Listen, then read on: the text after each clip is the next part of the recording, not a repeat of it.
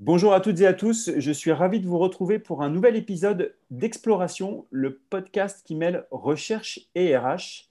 Et aujourd'hui, j'ai le plaisir d'accueillir Lorraine Houtin et Alexis Akinyemi. Bonjour Lorraine, bonjour Alexis.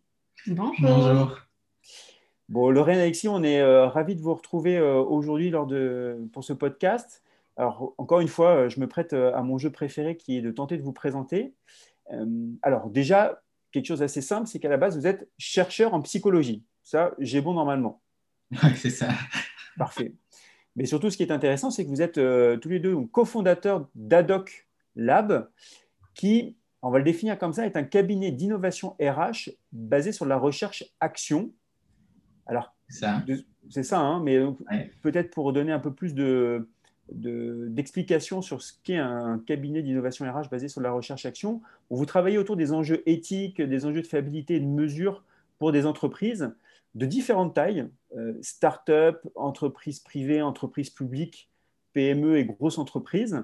Et vous allez à la fois de la, entre guillemets, simple validation d'outils ou de la fiabilisation et de la préconstruction de bases de données jusqu'à l'accompagnement de développement d'outils mais toujours avec ce prisme euh, de data et recherche que vous pouvez avoir donc pour les grosses entreprises. Est-ce que c'est à peu près bien résumé? Non, c'est plutôt, euh, c'est plutôt fidèle, c'est exactement ça. L'idée, c'est d'utiliser les, les, méthodes scientifiques pour euh, gérer les enjeux d'éthique et de fiabilité dans, dans, dans, les, dans les RH et tout ce qui est autour des RH qui concerne l'humain quoi, et la, la, gestion de données autour de l'humain. Ok, parfait. Alors là, le sujet qui nous, enfin, qui, nous, qui nous intéresse aujourd'hui plus particulièrement, c'est le sujet de la, la, pleine conscience, la méditation pleine conscience, euh, qui est un sujet dont on entend de plus en plus parler. Alors ça fait quelques années que ça existe déjà, euh, mais vous, vous avez été amené à travailler sur euh, ce sujet de la pleine conscience appliquée à la vie de l'entreprise. Alors comment vous avez été amené à travailler sur ce sujet? Bah, tout a commencé euh, comme euh, souvent avec une rencontre.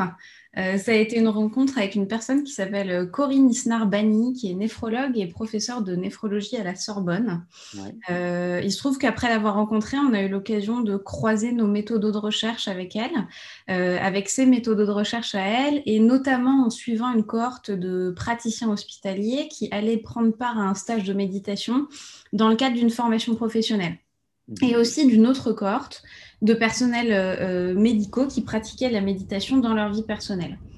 Et euh, en fait, à l'exception des champs de recherche tels que ceux qui abordent les sujets de l'alimentation compulsive ou des addictions, le sujet de la méditation en pleine conscience ou mindfulness, ça avait longtemps été le vilain petit canard des stratégies qui étaient étudiées pour augmenter la capacité de régulation émotionnelle et pour limiter le burn-out, etc. Notamment parce que c'est un sujet qui est thématiquement assez éloigné des disciplines scientifiques, en tout cas c'est ce que beaucoup pensent, euh, parce qu'on assimile souvent ça plutôt à de la sophrologie ou au développement personnel, etc. Et donc pour nous, là, ça a été vraiment l'occasion de tester les effets de la mindfulness sur le bien-être au travail, mais aussi sur les performances au travail. Ok. pour compléter ce que disait Lorraine, l'enjeu aussi pour nous, c'était de de, généraliser ensuite aux autres professions avec une composante sociale, puisque on va le voir, mais l'action de la mindfulness, c'est principalement d'augmenter les, euh, les, compétences sociales des gens. Et, du coup, comme on travaille euh, habituellement dans, le domaine des RH, l'idée c'était d'appliquer euh, cette opportunité de recherche ensuite au champ des RH. Très bien. Et du coup, là, sur, sur ce travail que, vous avez réalisé, quels sont les premiers résultats que vous avez pu observer? Euh, alors, avant de vous donner les résultats, je parlais vraiment de notre hypothèse. Notre hypothèse, c'était que euh, cette méditation, ce type de méditation, ça aurait des effets euh, non seulement sur le bien-être psychologique, puisque l'essentiel de la recherche existante a montré des effets de la méditation sur notamment la limitation du burn-out, mais plus important, on s'attendait à ce que la méditation chez les personnels soignants augmente leur performance relationnelle et donc, en fait, ce qu'on appelle la relation de soins. Quoi. Et c'est vraiment ce qu'on a observé. Pour le coup, les résultats sont vraiment allés dans le sens de l'hypothèse.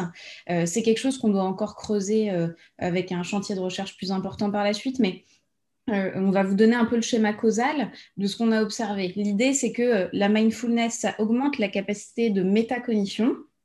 La métacognition, c'est le fait d'être capable de réfléchir à ses propres pensées, d'avoir un regard critique sur, euh, sur euh, ses pensées, donc s'observer penser par exemple.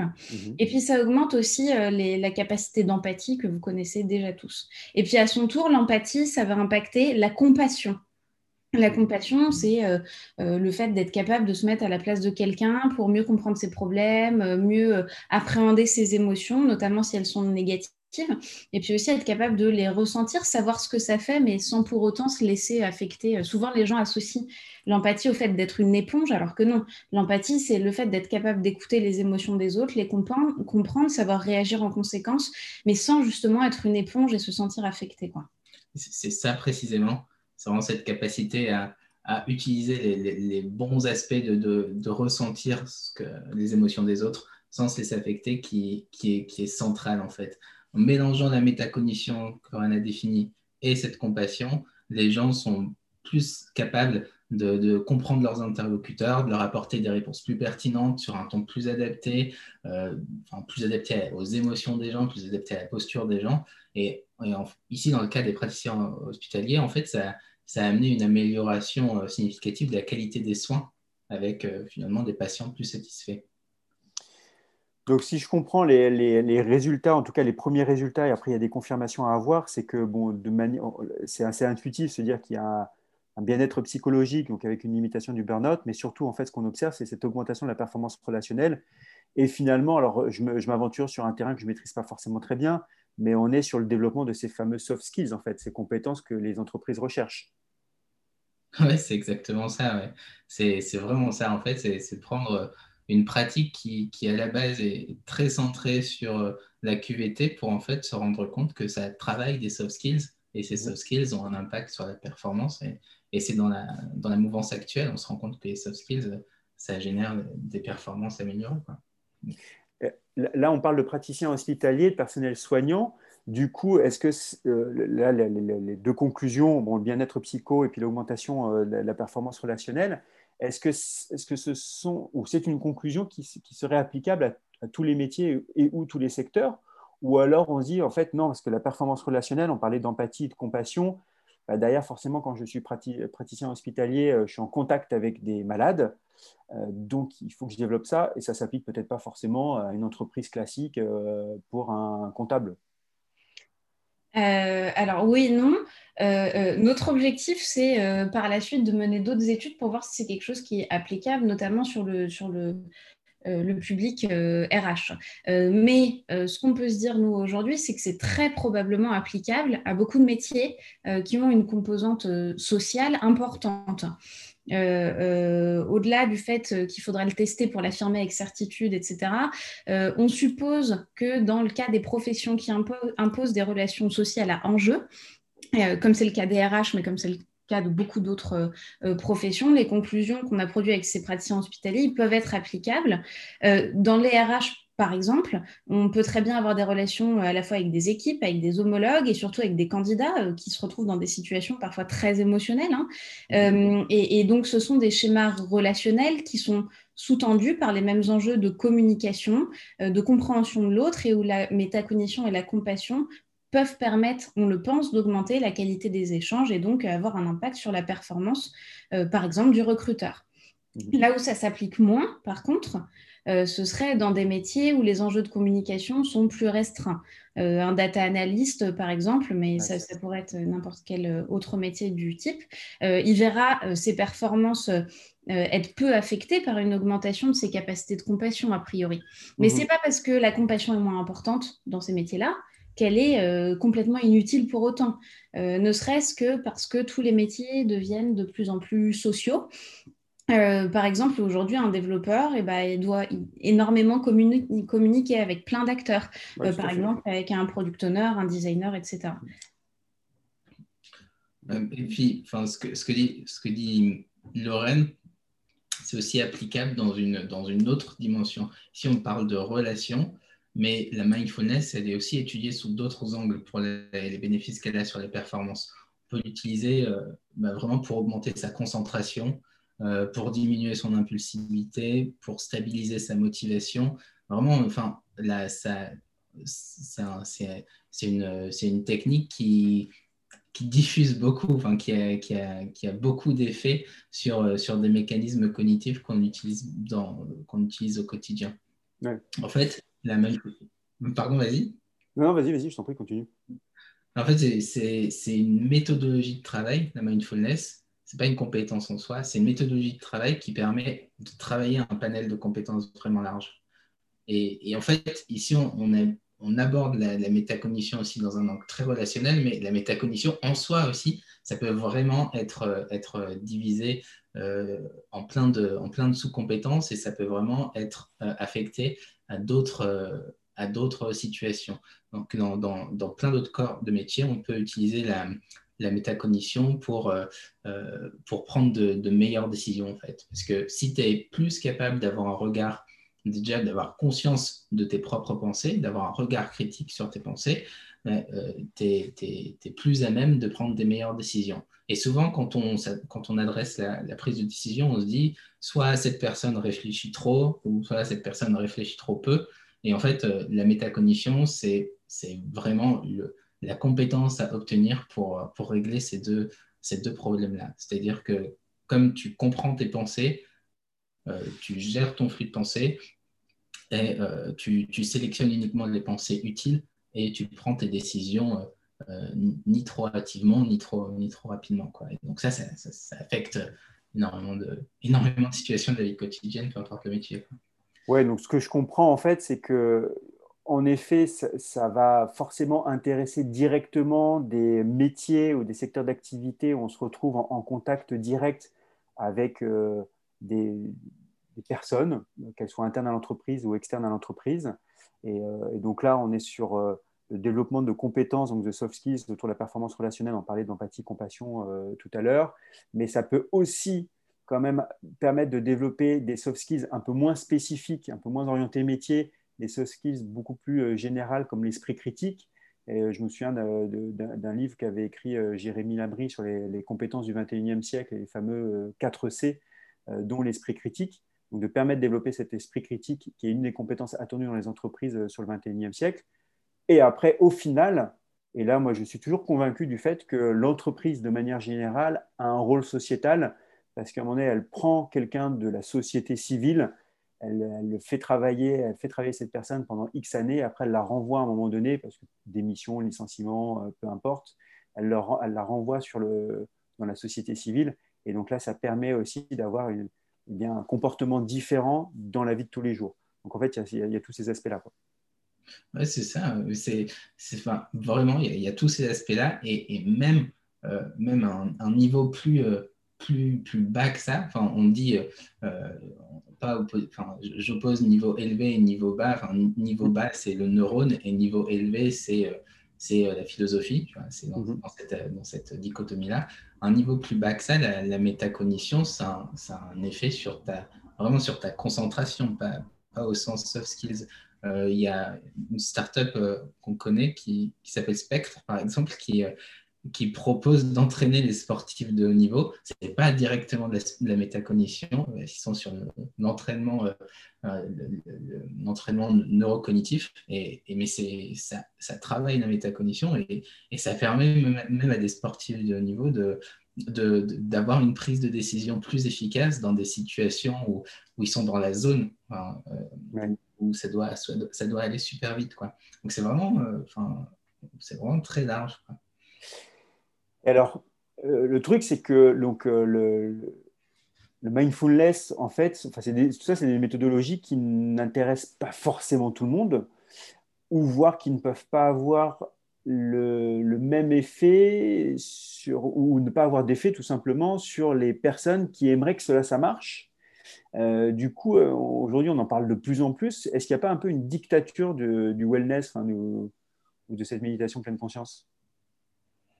Euh, c'est certain que euh, déjà la méditation en pleine, en pleine conscience, ça ne peut pas avoir d'effet euh, a priori si les personnes qui s'y engagent, elles ne s'y engagent pas vraiment. Mhm. en fait, le problème, c'est que la représentation qu'ont beaucoup de gens qui se disent pragmatiques, rationnels, etc., c'est que c'est une occupation de développement personnel. ce qui est vrai, mais pas que. Euh, en pratique, euh, les personnes de notre étude, même celles qui se disaient sceptiques, ont vraiment observé des effets bénéfiques dans le travail. Euh, et ça, c'est quelque chose qui, est peu connu en fait. on a quand même beaucoup de gens qui perçoivent la, méditation en pleine conscience un peu comme un, hobby de, de, bobo qui fait du yoga et, mmh, et voilà. Bref, en tout cas, la limite de notre étude, euh, c'est quand même qu'il s'agissait d'un stage en contexte professionnel fait par des praticiens hospitaliers pour des praticiens hospitaliers. Euh, euh, donc, une formation généraliste de méditation, ça n'aurait pas forcément les mêmes chances d'avoir des effets bénéfiques sur une personne qui serait sceptique ou qui ne serait pas intéressée sur le sujet. Après, euh, il ne faut pas non plus avoir une, représentation erronée du programme. Hein. On n'est pas, euh, comme je le disais, dans une retraite euh, méditation transcendantale ésotérique hein, qui serait réservée à des passionnés. ici, il s'agit d'un programme qui s'appelle MBSR pour Mindfulness Based Stress Reduction et qui consiste à récupérer les éléments les plus utiles dans toutes les théories de mindfulness pour les appliquer à la vie quotidienne qu'on pourrait qualifier de normale. Euh, normal, ça veut dire que euh, euh, on continue à prendre les transports en commun, on continue à discuter avec ses collègues, on voit sa famille en rentrant le soir, etc. Ça veut dire qu'on ne vient pas perturber le quotidien en bloquant deux heures par jour sur un tapis pour méditer avec des pierres chaudes. on peut quand même pratiquer la méditation et voir des effets sur notre pratique professionnelle en le faisant de façon fluide dans son quotidien. Et ça, euh, c'est important, mais ce qui est aussi important, c'est que c'est un programme qui a été développé par des scientifiques et donc qui tire parti de ce qu'on sait être bénéfique dans tout un tas de sujets comme le yoga, la conscience corporelle, etc., qui sont, mine de rien, des sujets qui, euh, euh, même si certaines personnes y sont réticentes, touchent quand même de plus en plus de gens. Maintenant, dans les entreprises, on fait venir des profs de yoga, même depuis quelques années. Donc, euh, euh, c'est une formation avec des éléments tirés de, thématiques de développement personnel, mais qui s'appliquent assez concrètement dans la vie quotidienne, sur le terrain du métier.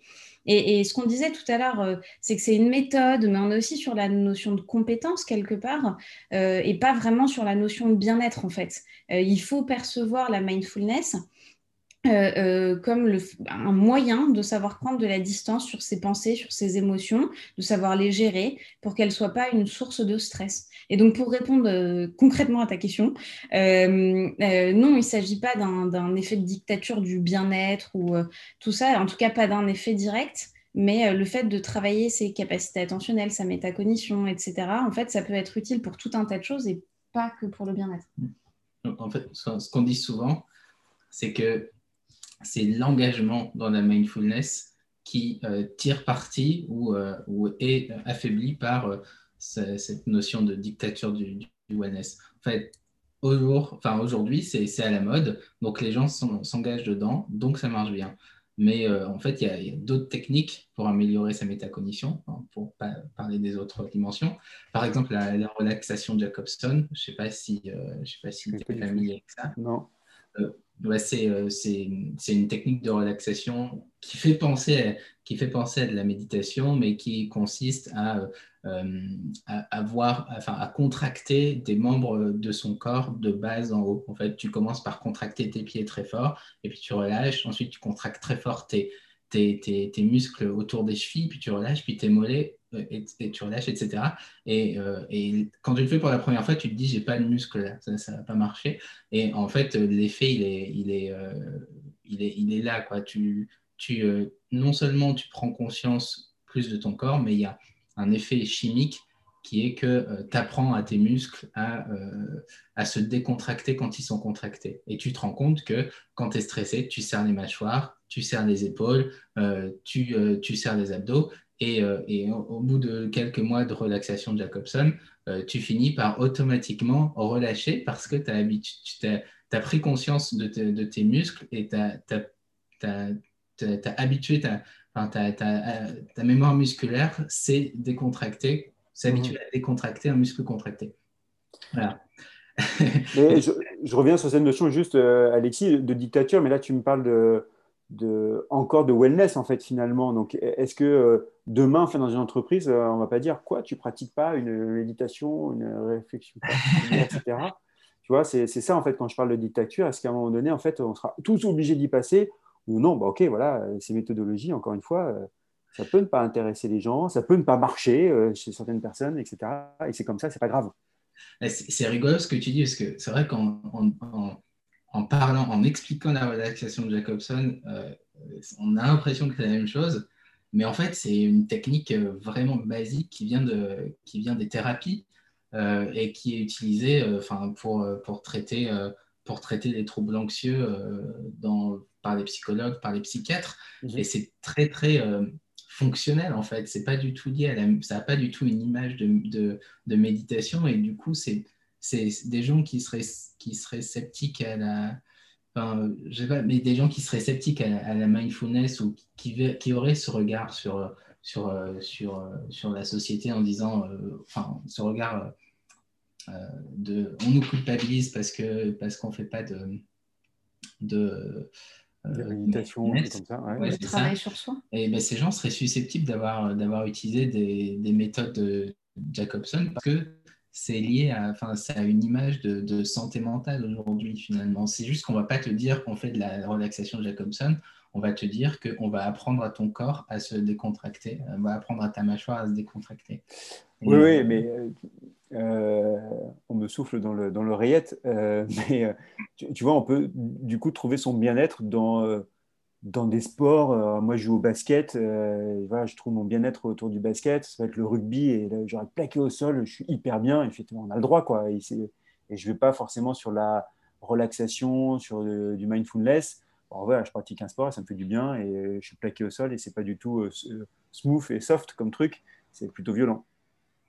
Euh, ouais, c'est, enfin, euh, bah, c'est violent dans, la pratique, mais on arrive, euh, on, a, on arrive au, même résultat en fait si tu pratiques, si tu pratiques ton sport pour, pour, pour te relâcher, mmh. pour te relâcher en, en, termes de stress, ben on arrive au même résultat. Ce qui compte vraiment, c'est euh, c'est l'engagement dans la pratique. En fait, euh, cette dictature du wellness, pour nous, c'est euh, principalement une, une, force dans la mesure où s'il y a dictature, ça veut dire que 80%, peut-être 70% des gens vont se dire Ah, c'est cool, juste parce que ça ressemble à du yoga ou à de la méditation. Je trouve que la méditation, ça, ça travaille toutes ces, toutes ces, toutes ces, toutes ces choses-là. En fait, c'est exactement comme avec le sport. Euh, si tu veux, euh, aujourd'hui, on a de la chance en fait que le CrossFit est le vent en poupe parce que euh, tu, tu quelqu'un te demande comment je fais pour être, pour être physiquement au top dans, enfin, d'ici un an ou d'ici six mois. il, y a, il, y y a dix ans, tu lui disais fais du CrossFit. au bout de deux séances, la personne te disait ah c'est mort, c'est horrible mon truc, machin. Et et du coup, tu t'es obligé de, de, de, de, théoriser des techniques de bodybuilding en faisant attention à ce que la personne ne se blesse pas, etc. Machin. Mais ça marchait parce que le bodybuilding avait le vent en poupe et du coup, euh, il y avait le meilleur résultat parce que si tu faisais faire du crossfit à la personne, elle ne le faisait pas. Aujourd'hui, la personne, euh, elle fait du crossfit et du coup, ça marche. Même si ton programme de crossfit, il est, il est nul par rapport à un programme de bodybuilding, et euh, eh ben, ça va mieux marcher parce que ce qui compte, c'est vraiment la motivation. Donc, on a du mal à avoir un regard négatif sur ce. oui, après l'idée c'est que en fait, peu importe la façon dont on apprend à travailler sur soi, à prendre de la distance et à regarder ses, pensées, ses émotions, etc. Si on le fait avec le sport, euh, c'est pas un souci. Si on le fait en dessinant, c'est parfait aussi. Euh, mais euh, bon, là, il se trouve qu'on a travaillé sur, sur la, mindfulness. Donc, euh, mais effectivement, c'est n'est pas forcément le seul moyen d'y arriver, loin de là, en fait. et prendre un verre avec des amis et discuter et parler de ce qui va et ce qui ne va pas, c'est aussi en vrai un très bon moyen. C'est bénéfique, je comprends. Voilà, on, on, est parti, on a un peu divagué. Juste, je reviens sur, dans le monde de l'entreprise. parce qu'à un moment donné, tu avais dit, je ne me souviens plus, Lorraine, excuse-moi, mais en tout cas, le, j'avais cette perception de dire, en fait, on applique le principe de la mindfulness. Alors, je reviens sur le principe de la mindfulness. Euh, donc, pour adoucir les symptômes du travail, mais finalement, est-ce que ce n'est pas une façon de cacher le mal-être qu'il y a dans les entreprises et euh, des environnements de stress, la pression au travail, etc. Euh, et là, si je prends par exemple votre finalement population d'études, si je peux parler comme ça, donc le personnel soignant à l'hôpital, finalement, est-ce qu'il n'y a pas tout simplement derrière un problème structurel en termes d'organisation de l'entreprise? L'hôpital est une entreprise, en termes de charge de travail euh, oui, alors là, il faut bien différencier les, différents, les, les, objectifs. Euh, euh, ce qu'il est très important de comprendre, c'est que les programmes type mindfulness, mais il y en a d'autres sur d'autres sujets, en général, ils ne s'adressent pas aux personnes en situation d'épuisement professionnel, dans la mhm. mesure où on n'est pas là pour soigner, pas, on n'est pas dans le curatif, mais on n'est pas non plus là pour prévenir des maux qui sont engendrés par une mauvaise gestion de la qualité de vie au travail, en fait. Euh, c'est un programme pour acquérir une méthode, pour acquérir une compétence, mhm. euh, et pas, euh, et pas pour, pour guérir ou pour servir de, de, de, levier pour, pour projeter les gens dans un environnement qui n'est pas évident à vivre. On, on, utilise beaucoup la mindfulness pour prévenir le burn-out, mais il ne faut pas oublier pourquoi. C'est parce qu'à la base, euh, euh, ça permettait de faire face plus facilement à des situations difficiles dans certains métiers, mais euh, je dirais normalement difficiles. par exemple, dans le secteur médical, une situation normalement difficile, c'est être confronté à des patients avec des grosses pathologies.